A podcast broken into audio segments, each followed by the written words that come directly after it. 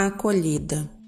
Neste tempo estranho em que vivemos, é importante que estejamos ligados, esperançosos e inseridos em grupos que nos auxiliem no caminho.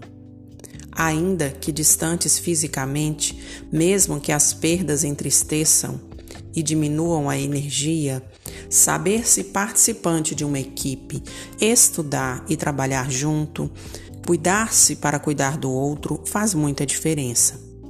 Temos especiais capacidades humanas, uma delas é o acolhimento. Consigo acolher com o olhar, com o aproximar, com gestos cuidadosos. A utilização de máscaras atualmente mostra, sem fazer muito esforço, o quanto pensamos em nós mesmos e naqueles que estão ao redor. No entanto, muito antes do tempo das máscaras, mostrar ao outro que ele faz parte do seu aprendizado já era agradável aos olhos mais atentos. Isso passa pelo preparo do local antes da chegada, passa pelo zelo da limpeza, da comida, do oferecer o que há de melhor durante o tempo do encontro. Como escola, enxergamos um retorno presencial se aproximando, cada vez mais, mas, na espera deste momento, o processo do cuidado já acontece em cada plano de aula, a cada encontro virtual, em cada atividade desenvolvida, nos recados semanais, na lembrança do aluno que ainda não participou.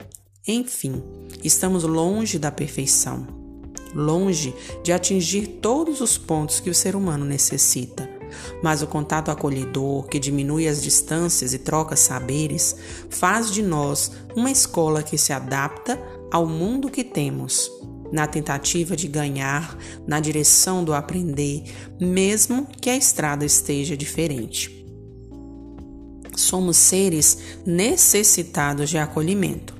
Sendo assim, sintam-se acolhidos por nossa escola e que daqui a pouco possamos voltar ao espaço físico do saber e olhar com ternura para tudo que não se desligou.